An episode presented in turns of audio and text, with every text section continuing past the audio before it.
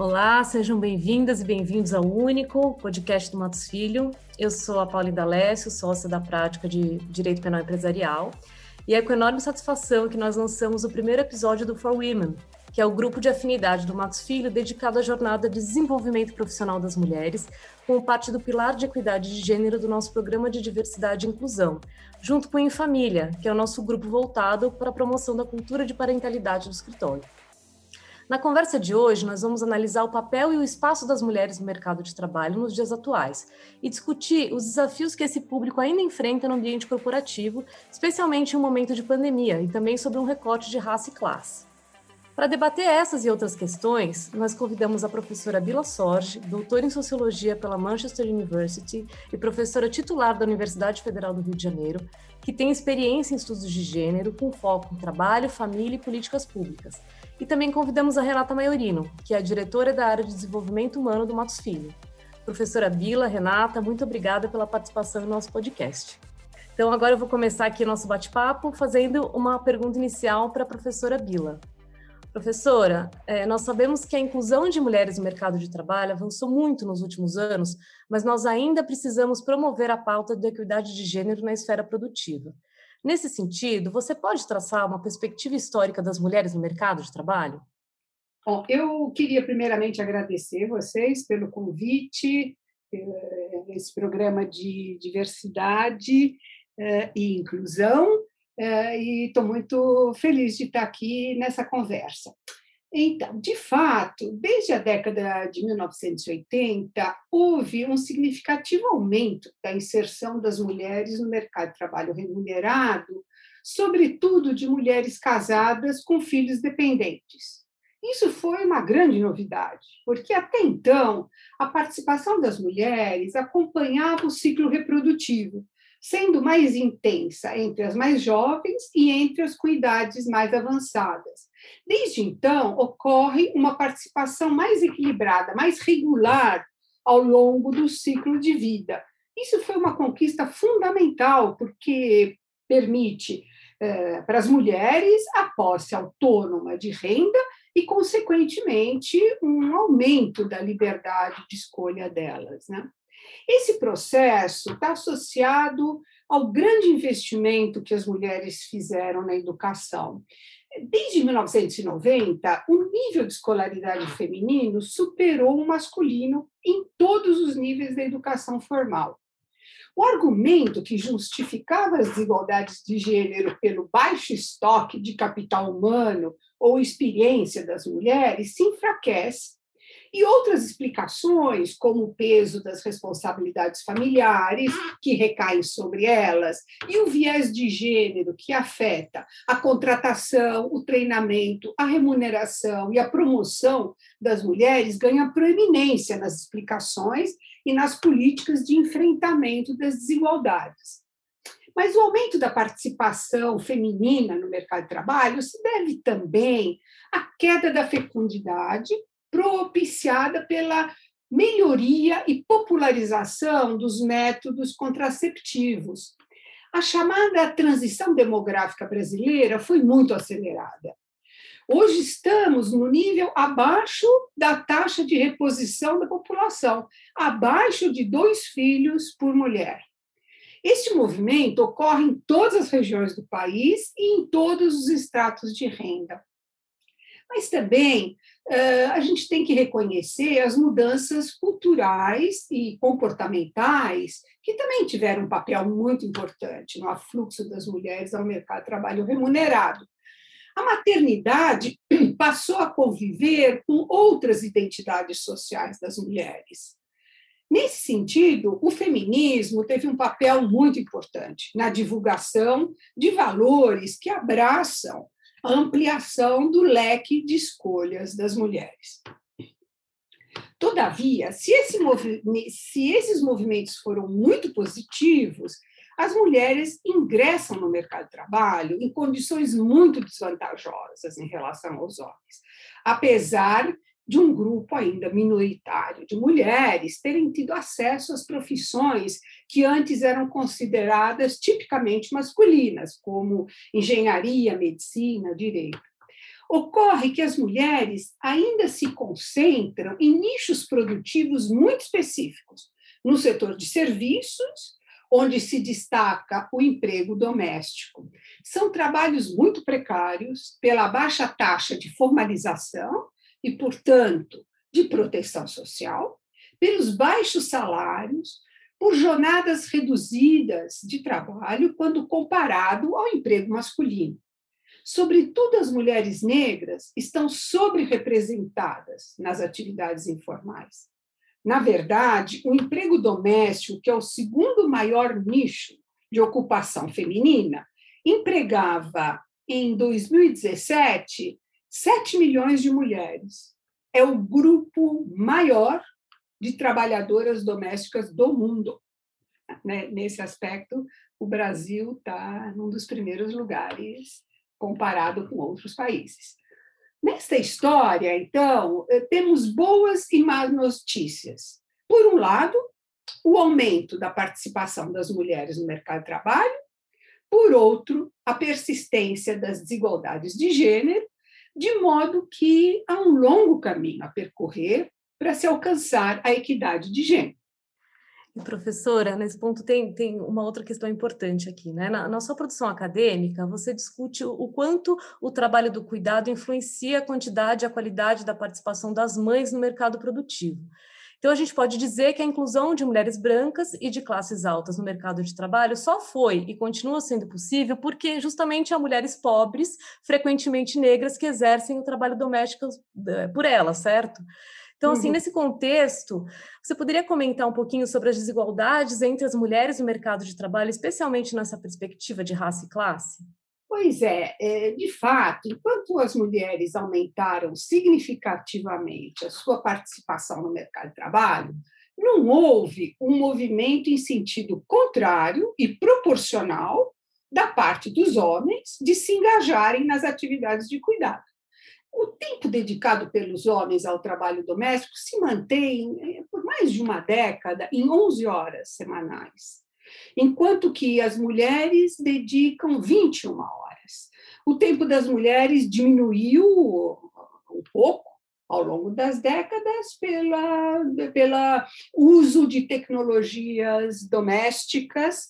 Então, vamos dizer, o tempo foi das atividades, eh, das tarefas domésticas foi reduzida, mas basicamente, os homens se dedicam a metade do tempo das mulheres semanalmente. Em termos, vamos dizer, de, de acesso à educação infantil, que é um suporte fundamental para a conciliação entre trabalho e família, ele é ainda muito insuficiente. A pré-escola está praticamente universalizada no país, mas o acesso às creches é muito limitado sobretudo para as crianças mais pobres. Menos de 30% das crianças pobres têm acesso a elas. Além disso, as escolas funcionam em tempo parcial, o que, de fato, não atende à demanda dos postos de trabalho mais qualificados e exigentes. De modo que as mulheres são muito penalizadas pela dificuldade em compartilhar o cuidado seja com seus cônjuges, seja com instituições públicas, dois suportes importantes que afetam a quantidade e a qualidade da inserção delas no mercado de trabalho. O cenário muda um pouco quando tratamos das mulheres altamente escolarizadas e das classes médias e brancas, que são as que, na verdade, mais participam do mercado de trabalho. As mulheres mais escolarizadas no Brasil, 80% delas estão eh, no mercado de trabalho. Isso antes da crise sanitária, óbvio. E, e, enquanto que a média das trabalhadoras brasileiras, a taxa é pouco superior a 50%. Então, as mulheres de classe média alta, elas conciliam as demandas conflitivas de trabalho e família através da delegação de parte do cuidado para essa ampla oferta de empregadas domésticas, que, como, como eu disse, é um nicho de emprego marcado pela raça e pela pobreza. Essa solução, eu vou botar solução bem entre aspas do problema, porque é, do problema do cuidado, porque obviamente não é não é uma solução, enfim, é, que a gente aspira, é, existe porque estamos numa sociedade altamente desigual, uma das mais desiguais do mundo, com elevados níveis de pobreza que coloca à disposição das classes médias e altas uma oferta de população, em geral negra, que vive em condições extremamente precárias. Isso é, com certeza, uma herança da escravidão e do tipo de desenvolvimento econômico que se mostra insensível à pobreza. Mas também esta solução existe porque estamos numa sociedade patriarcal que coloca para as mulheres que têm aspirações profissionais e de carreira uma única alternativa, que é explorar o trabalho de outra mulher. De modo que, de fato, há uma forte desigualdade entre mulheres que decorre dessa dupla condição: a desigualdade social, com contornos patriarcais, ainda muito enraizada entre nós. Os desafios colocados para se alcançar a igualdade de gênero, portanto, eles são multifacetados e dependem de mudanças sociais muito profundas. É, a gente ainda tem, tem muita coisa para mudar, né? Agora eu queria fazer uma pergunta para Renata. Renata, você liderou a formação do Programa de Equidade de Gênero do Escritório, a formação do For Women, que é o grupo de afinidade dedicado à temática da Jornada de Desenvolvimento Profissional das Mulheres do Matos Filho, e também do Em Família, com foco na promoção de uma cultura de parentalidade. O que levou à criação desses programas e como você avalia o impacto deles no que se refere à inclusão, ao desenvolvimento e à retenção de talentos femininos no escritório? Bom, Paula, prazer estar aqui nesse podcast com você, com a professora Bila. É super bacana poder falar de um assunto que me toca aqui, né, como mãe, como mulher, como profissional. E responder essa pergunta só falando dos, do, dessas duas frentes de diversidade é difícil, né? Até pelo tema e a correlação que eu estou fazendo com a própria fala da, da professora. Quando a gente olha lá no, no, início do século XX, né, essas empresas começam a olhar, né, começam a desenvolver o setor de relações industriais melhorando basicamente o que? A interlocução das relações entre trabalhadores e empregados. Né? Então, a gente já começa a ver um avanço do mercado de trabalho nesse sentido. Quando a gente olha lá para 1950, a partir desses an desse ano, é, começa a falar um pouco dos direitos de trabalho e como a gente começa a olhar mais para essa relação trabalhador né, e, e empregador, e, e começa a, a, olhar principalmente para as questões mais burocráticas, mas falando dos direitos dos profissionais. E aí, mais tarde, né, mais ou menos 20 anos, que coincide até com, com, com a época de 1980, que fala da mulher, né, propriamente como a professora falou, mas é quando a gente tem o termo de recursos humanos, que é quando começa a olhar para as pessoas como recursos importantes nas organizações, começam a falar da importância de administrar.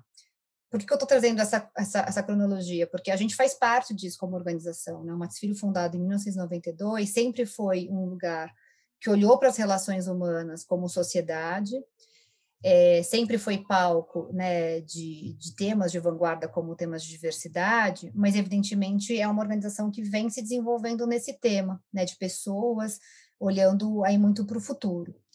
E aí a gente tem um olhar, obviamente, aqui por ser um ambiente jurídico, olhar para o universo jurídico, que sempre foi formado é, por homens, né, sua maioria. Né, acho que não só no, nas, na, na esfera aqui de escritórios, mas falando do universo jurídico como um todo.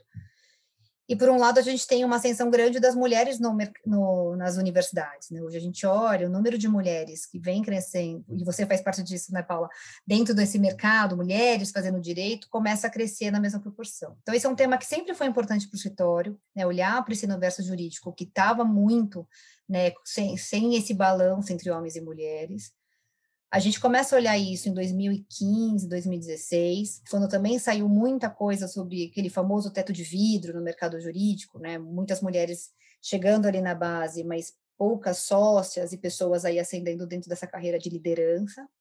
Essa pressão que a gente tem desse, desse, dessas mulheres, é, inclusive brancas, né, na sua maioria escolarizadas, a gente até faz parte de um recorte diferente do que a professora Vila coloca, mas a gente tem um compromisso importante. Então, o Forema, ele nasce é, de um olhar aqui da nossa liderança, uma temática que ela é constante, porque a gente ainda tem muito a fazer no mercado jurídico. Acho que em termos de números, a gente consegue fazer dentro do Matos Filho, né? Tem um olhar aí crescente, mas quando a gente olha para esse tema, ele estava pouco na pauta, né? É quase que, não, mas a gente paga bem as mulheres, a gente tem bem aqui um ambiente bacana, de fato, mas a gente pouco tinha uma agenda para falar do desenvolvimento da mulher dentro do, do escritório. Então, o Fórum ele nasceu né, num momento super importante, foi palco de pesquisas, né, para a gente olhar também na perspectiva das mulheres, e aí a gente encontra né, um, um panorama diferente entre as mulheres né, mais, mais seniors e as mulheres mais novas, e com isso nasce o For Women. Então, foi, foi, acho que veio muito de um, né, num, de um processo importante de maturidade do escritório em relação ao tema de pessoas. E acho que só reforça né, o olhar constante para a carreira da mulher, e quando a gente fala olhar constante da carreira, é do desenvolvimento, da retenção.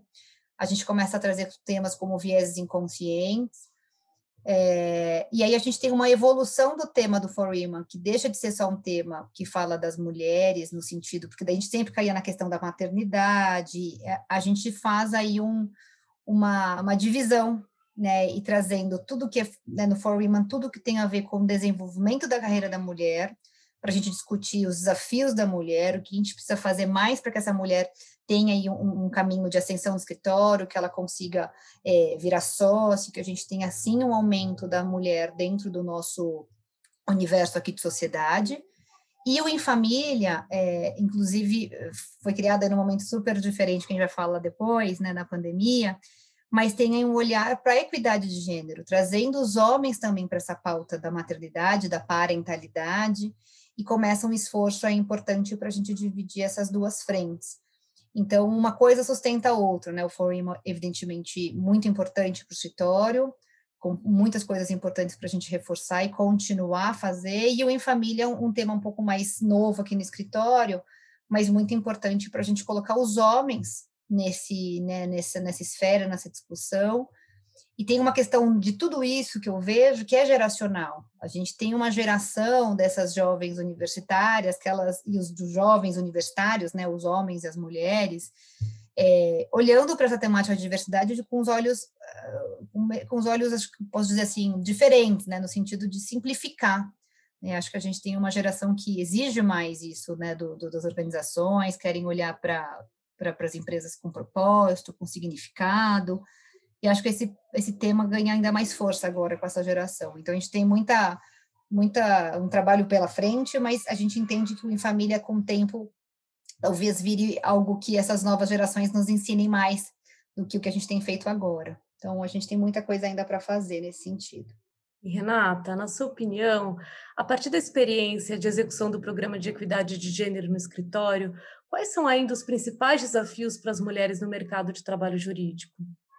Acho que é esse desafio, uma coisa é a gente criar um, né, a gente tem, acho que o pilar está na agenda, a gente tem feito um trabalho aqui dentro de cidadania, cidadania corporativa e da, do desenvolvimento humano, um trabalho propositivo. Então, trazemos pautas, discussões, a gente tem, inclusive, até no grupo em família, pessoas que ainda não, né, homens e mulheres que ainda não são mães, pais, mas é tudo muito muito numa discussão que, que tem a ver com o que a professora Bila fala da sociedade. A gente vive ainda numa sociedade né, formada aí por homens, na sua maioria na liderança, tem essa questão do patriarcado, então a gente tem um trabalho importante de que eu vejo muito dos gestores, né, não só os homens, mas homens e mulheres, olhando para a carreira né, desse, desses, desses novos pais, né, novas mães, criando uma naturalidade dessa questão da própria maternidade, da parentalidade, bem dizendo, que eu acho que a gente ainda não atravessou, né? Acho que a gente tem uma cabeça hoje melhor para olhar para isso dentro do nosso universo, que eu quero dizer, assim, a gente consegue discutir, falar,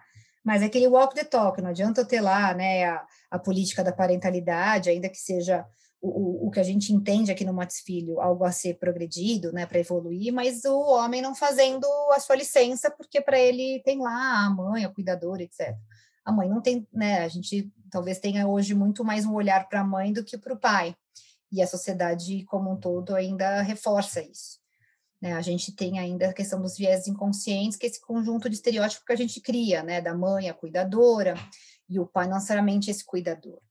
Então, para mim, é, é, o desafio é a gente ter interlocução, da gente ter os sócios e as sócias, nossos advogados, advogadas, diretores, diretoras e, e todo o corpo, né, todo o grupo aqui do escritório discutindo essa temática para a gente ir ganhando aí é, mais espaço. Mas o desafio para mim principal é esse: a gente conseguir ir para a prática, para isso virar sem, não virar um assunto que no final ele é ele é bonito de discutir, mas ele não tem efeito. É, no dia a dia, porque no final das contas é isso, né? A, a gente tem uma questão diferente das relações que se dão dentro das casas, né? A gente, não, a gente óbvio, né, tem muita coisa socialmente ainda para evoluir, e a gente vai ter que evoluir junto com a sociedade. Então, acho que o desafio é gigante, importante, e não só para o Matos Filho, mas para todas as organizações que colocam o tema de equidade de gênero. Só vamos ser aí equânime se a gente realmente tiver uma sociedade que olha dessa forma mais balanceada. Obrigada, Renata. Então, agora, é, para a gente fechar aqui a nossa discussão de hoje, eu queria dirigir uma pergunta para as duas, na verdade, né? A gente está vivendo há mais de um ano um contexto de pandemia e isolamento social. E isso fez com que muitas mulheres passassem a trabalhar de casa, tendo de conciliar ao mesmo tempo as demandas do trabalho e do cuidado e do trabalho produtivo. Eu sou prova viva disso aqui com, com três filhos, hora na escola, hora em casa, às vezes é, isso muda cada semana e a gente tem que conciliar. Como a pandemia sobrecarregou ainda mais as mulheres e quais os impactos para a equidade de gênero no país? Professora, a senhora podia, poderia começar? Sim, é, enfim, a crise sanitária ela tem afetado muito mais as mulheres é, do que os homens. Nós estamos observando uma situação extremamente preocupante, uma redução do número de mulheres ocupadas. Segundo os dados da PNAD Covid, no segundo trimestre do ano passado, a taxa de ocupação das mulheres caiu para o patamar de 1991. Como elas estão sobre-representadas no setor de serviços, em atividades que envolvem interação face a face, foram muito afetadas pela política de isolamento da pandemia. E como elas estão mais presentes em atividades informais, o desemprego teve um custo muito elevado para elas. Os homens, como estão mais representados no setor industrial, conseguiram, em parte, manter os seus empregos ou sair deles com algum tipo de compensação previdenciária. Ou seja, as conquistas das mulheres no mercado de trabalho ao longo das três últimas décadas, que é o que eu estava falando, estava respondendo na primeira pergunta, elas se dissiparam com a crise sanitária. É, as desigualdades no, de gênero no trabalho de cuidado também se agravou. As pesquisas mostram que as mulheres passaram a dedicar mais tempo aos afazeres domésticos e ao cuidado do que faziam antes da pandemia. É, uma pesquisa que foi feita recentemente, é, ela chegou ao, ao número de que 40% das mulheres declaram que passaram a cuidar de mais alguém na pandemia. Coube, sobretudo, às mães, que a gente sabe, né, cuidar e acompanhar as atividades escolares remotas dos filhos, nos casos em que as escolas ofereciam essa alternativa, nem todas ofereceram, cuidar dos idosos de, outras, de outros familiares, preparar os alimentos, agora incrementados pela presença dos filhos e dos cônjuges em casa o dia todo, além de limpar e higienizar o domicílio. Houve também um aumento do envolvimento masculino. As pesquisas têm mostrado que os homens passaram realmente a participar mais das atividades eh, domésticas. Eh, todavia, a dedicação das mulheres aumentou em proporção maior do que a dos homens, ou seja, os desequilíbrios de gênero no trabalho doméstico de cuidado permaneceram sem grandes alterações. Até mesmo o teletrabalho, que é, enfim, que vem sendo evocado como um novo modelo de trabalho que deveria ser seguido nos períodos pós-crise, porque promove a flexibilidade de horário, entre outros benefícios, me parece que ele deve ser analisado a partir da ótica de gênero. E, e, pelo que a gente tem acompanhado, esse tipo de trabalho afeta homens e mulheres de maneira diferente. É, a gente ainda não tem uma pesquisa com abrangência estatística do país, mas as pesquisas feitas na Europa mostram que as teletrabalhadoras, quando comparadas aos seus colegas homens, é, desenvolvem esse trabalho em condições mais difíceis. Em geral, elas não têm um espaço exclusivo para esse trabalho em casa. E raramente podem contar com um cônjuge à disposição para manter os filhos afastados delas durante o trabalho. Uma pesquisa na Grã-Bretanha, por exemplo, ela mostra que as, mulher, é, que as mulheres declararam que eram interrompidas a cada hora de trabalho em casa enquanto que os homens a cada três horas. As mulheres consideram que isso tem consequências sobre a sua produtividade, sobre o seu rendimento, sobre as suas carreiras, o que mostra que o espaço doméstico é muito diferente para homens e mulheres. As mulheres tendem a viver o tempo do trabalho, o tempo de cuidado, de maneira muito entrelaçada. Na área acadêmica, a gente tem visto que a produção científica das mulheres tem diminuído durante a pandemia, como mostram as pesquisas sobre submissão de artigos para revistas científicas por gênero no período da pandemia. Caiu enormemente a submissão de artigos uh, com autoria com autoria feminina. Na verdade, o trabalho doméstico feminino ele tem funcionado como um verdadeiro amortecedor que mitiga os efeitos mais nefastos da política de isolamento adotada, e com custos muito elevados em termos de renda, carreira, de estados emocionais, de violência conjugal, como nós temos observado diariamente nos jornais, e tantas outras dimensões da vida eh, e das eh, familiar. Renata, quer complementar? Com certeza, eu estava aqui ouvindo a professora Bila e realmente é um assunto que a gente ficaria talvez mais muito tempo aqui falando, porque a gente tem vivendo, né? Acho que é uma realidade e nós aqui, eu e a Paula, até depois quero te ouvir, Paula. Acho que difícil a gente, né, que eu falo, até o, o Em Família foi criado na hora certa, no sentido de que a gente conseguiu tem conseguido né, discutir essa temática com a pandemia, talvez sensibilizando mais os homens, mas é isso né, que a professora está falando. A sensibilização, acho que ela gera uma empatia, mas não necessariamente está resolvendo as questões que a gente vem vivendo como mulher trabalhando. Então, aqui vou falar primeiro como, como desenvolvimento humano, da nossa preocupação, é, a nossa empatia, a nossa sensibilização com este momento, para todos, obviamente, mas, sobretudo, sabendo que isso vem é, dando é, hoje as mulheres muito mais desafiadas, né, sabendo né, das mães, ou mesmo quem não é mãe, tendo seus, seus pais, né, sendo aí assistidos, enfim, a gente sabe que, que esse trabalho tem sido dobrado ou triplicado em algumas casas. É, então, acho que é um olhar atento, acho que é um olhar solidário, acho que é um olhar que a gente tem que ter. Até na bandeira da cidadania corporativa, a professora citou a questão da violência né, doméstica, e isso, evidentemente, cai em relação às mulheres. Né? A gente sabe o quanto isso é um tema delicado, e a gente, até no, no outro viés aqui do escritório, olhar jurídico, a gente vem fazendo um trabalho importante de apoio a essas mulheres. Enfim, é uma temática muito delicada, acho que aqui a gente precisa ter, continuar tendo um olhar cuidadoso, é, um olhar de empatia, um olhar flexível para entender que cada um vai ter uma rotina na sua casa, que as mulheres vão precisar de força, que os gestores pares precisam olhar com esse tema com mais cuidado. E olhando também como mulher, é, né, como mãe de gêmeos, olhando como profissional de desenvolvimento humano, né, como diretora, é uma responsabilidade enorme. Né? Ao passo que eu estou aqui muito preocupada em fazer meu trabalho, a minha linha aqui, que entre né, meu quarto, aqui o escritório e as crianças é muito tênue, é muito pequena, porque é quase contraintuitivo não pensar que eu tenho que cuidar deles, ainda que eu tenha qualquer ajuda, qualquer apoio. Então, é uma, as nossas barreiras aqui, elas, elas não existem, né? Eu estou aqui, eu estou ouvindo, estou sabendo quem está com fome, quem precisa de alguma ajuda.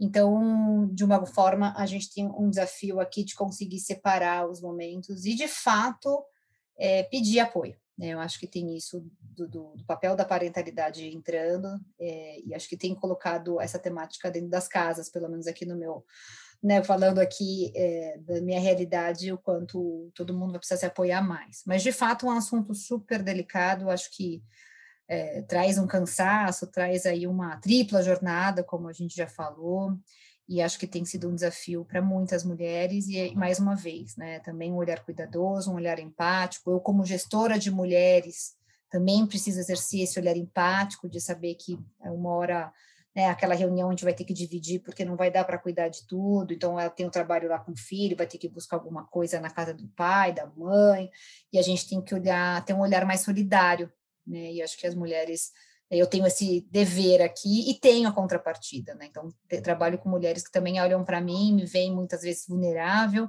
e o quanto a gente precisa fazer uma rede de apoio, né? Acho que a gente está aqui para fazer essa rede de apoio, e o nosso objetivo é que eu, em família seja cada vez mais isso, né? Que os homens e mulher, as mulheres estejam se apoiando e, e, e, se organizando aí da melhor forma. Mas, Paula, queria te ouvir também, você como mãe, sócia, é, de mãe de três filhos, conta para gente como é que está sendo esse desafio, que eu imagino que não deva ser pouco. Pois é, pois é, mas eu acho que, que você tocou num ponto que é, que é fundamental, né? É, a questão da rede de, a rede de apoio, né? É muito importante, acaba sendo, acaba sendo fundamental a gente ter uma rede de apoio quando possível, né? É, e, e, isso, e a rede de apoio não é só em casa, não é só com, com é, as pessoas que podem nos ajudar, pais. É, ainda na pandemia a gente ainda teve esse problema que a gente é, não pôde contar com o auxílio de ninguém, foi, foi complicado, é, mas a rede de, de, apoio dos colegas, né, que, que foi muito bacana. Eu acho que se teve um lado positivo, a gente, óbvio, ainda tem muito a melhorar, é, é que com a pandemia é, se humanizou um pouco, né, as pessoas conseguiram é, ver que a internet não funciona, que tem que desligar, que o filho está gritando, que está ali, que precisa parar o que está fazendo, é, que a criança interrompe, porque, na verdade, a gente invadiu o espaço deles, né, e não eles o, o nosso. Então, a gente acho que começou a, a se ajudar mais. Eu acho que mostrar a, a, as fragilidades, as nossas vulnerabilidades, o que, o que acontece dentro de casa, nos calls, nas, nas ligações, nas videoconferências, ajudou bastante a, as pessoas começarem a tratar com um pouco mais de naturalidade, né? Que é isso que você falou, Renata, lá atrás, a importância da gente tratar com naturalidade é, os papéis que a gente representa na nossa vida, não só da maternidade, como todas as outras questões de trabalho, de cuidado, né, é, etc.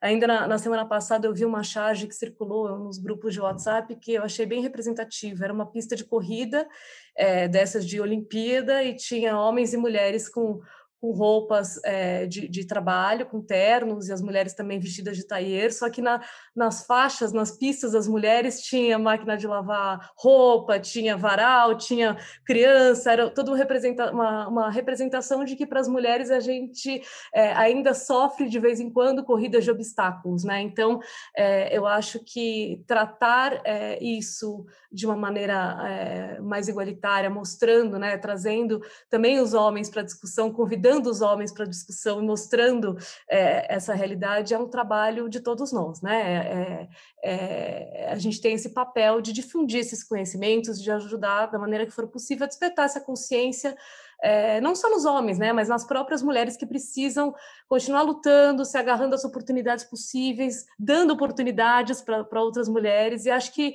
principalmente ajudando a educar gerações futuras, né, para que a gente possa construir um futuro com mais igualdade de gênero.